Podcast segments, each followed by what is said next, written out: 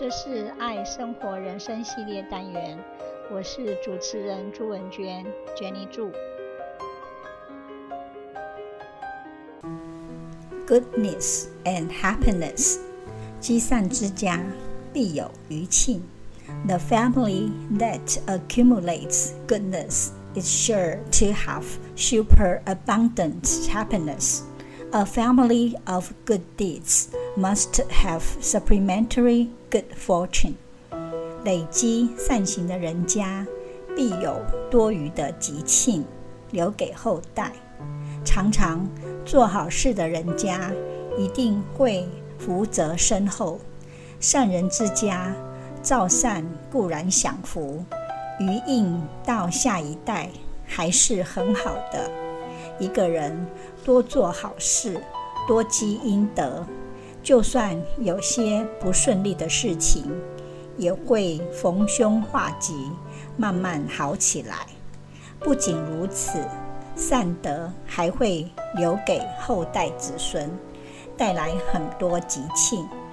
善行带来福报，福报是一种能量，有大德性、大胸襟的人。才能承载这种福报及厚德载物。人都是互相的，只有尊重别人，才会受到别人的尊敬。厚德是福，做人厚德，即是粗茶淡饭，吃的简单，用的朴素，也真有好处。每个人天生都是善良的。而有德性的人，不忘善良的初心，才能有大福报。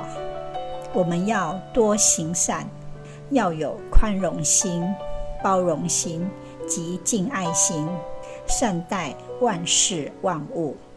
在《了凡四训》的书中，袁了凡以坚韧的毅力，日行一善，长期的。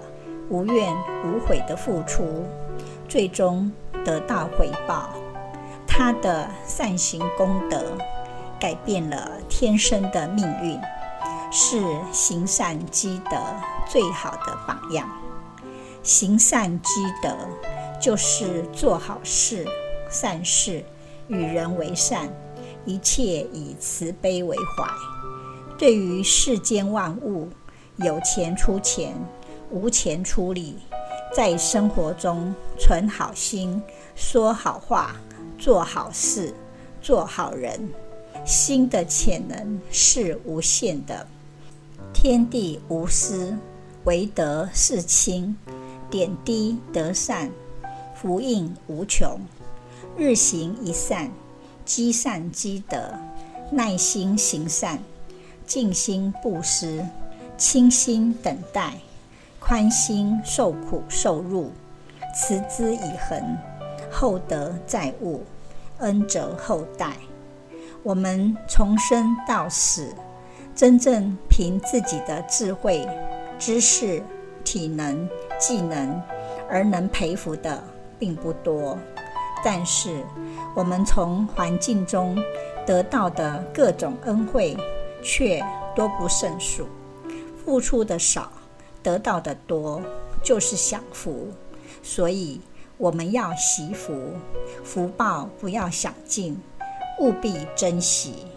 施比受更为有福。Giving is better than receiving. It is better to give than to receive. 是出于基督教义的至理名言。受施的人有福了，有福的人。总会施福，less is more. More or less，看似少于他人，其实其所有又多于他人。如能多多施舍，我们每个人都能享受莫大的福分，何乐而不为呢？行善表示有余，才能行善，有余的人有福了。有余就是多，多就是丰富，丰余富足，所以有余的人是最幸福的。 money may not buy us love, but it might buy us happiness if we spend it in the right way. It's better to give than to receive. In other words, spending money on others or giving it to charity puts a bitter smile on our faces than buying things for ourselves. In fact, money isn't that important in terms of happiness. The things that are important are things to do with relationships, with other people, and with promoting meanings and purposes in life. When we give cheerfully and accept gratefully, everyone is blessed.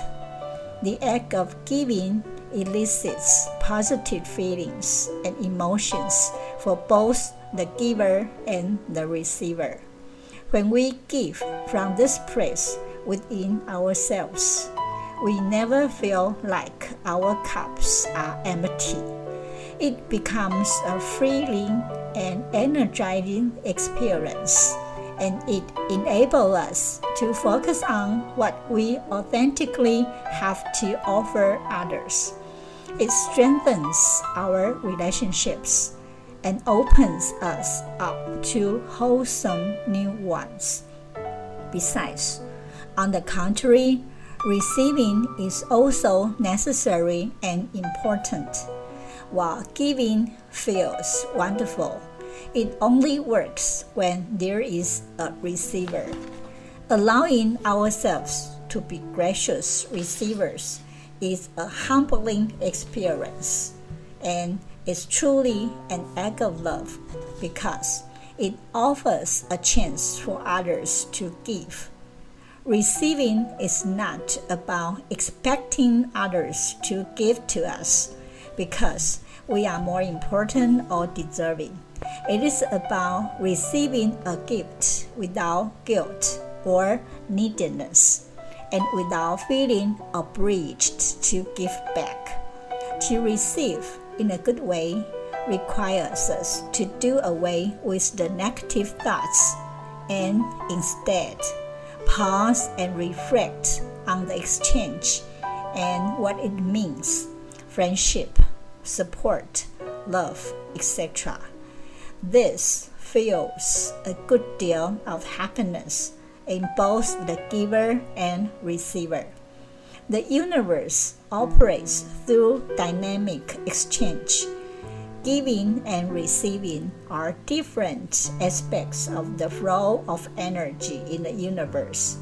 And in our willingness to give that which we seek, we keep the abundance of the universe circulating in our lives. Deepak, Chopra. Nature actually provides perfect examples of this dynamic exchange of giving and receiving that is necessary for the flow of life. We receive the gift of oxygen from trees, and we give them carbon dioxide Insects receive nectar from flowers, and they give the gift of pollination. Symbiotic relationships are abundant in nature and are needed for the ecosystem to continue to strive. Since we are also part of nature, we too need to both give and receive to stay happy and healthy. Giving and receiving are both aspects of the same flow of energy in the universe. It's therefore important to be both a good giver and a good receiver. Giving can inspire great positive change and healing in the world. It has the power of immediately shift one into a state of grace. Giving is often accompanied by feelings of peace and joy. Giving also comes naturally to humans because it taps into that innate part of ourselves that gravitates towards connection. Here are some small ways we can strengthen the flow of giving in our life. Compliment a stranger. Send a message of appreciation. Give a hug. Say thank you. If we really find ourselves lucky enough to be on the receiving of any gifts, we would take a moment to pause and solely accept it with a sense of gratitude, honor, and appreciation. We know that both we and the givers surely reap the benefits and are truly blessed in the universe. Thanks for listening. Bye bye. 这是爱生活人生系列单元，我是主持人朱文娟，Jenny 祝，希望你会喜欢这次的节目。 我们下次见，拜拜。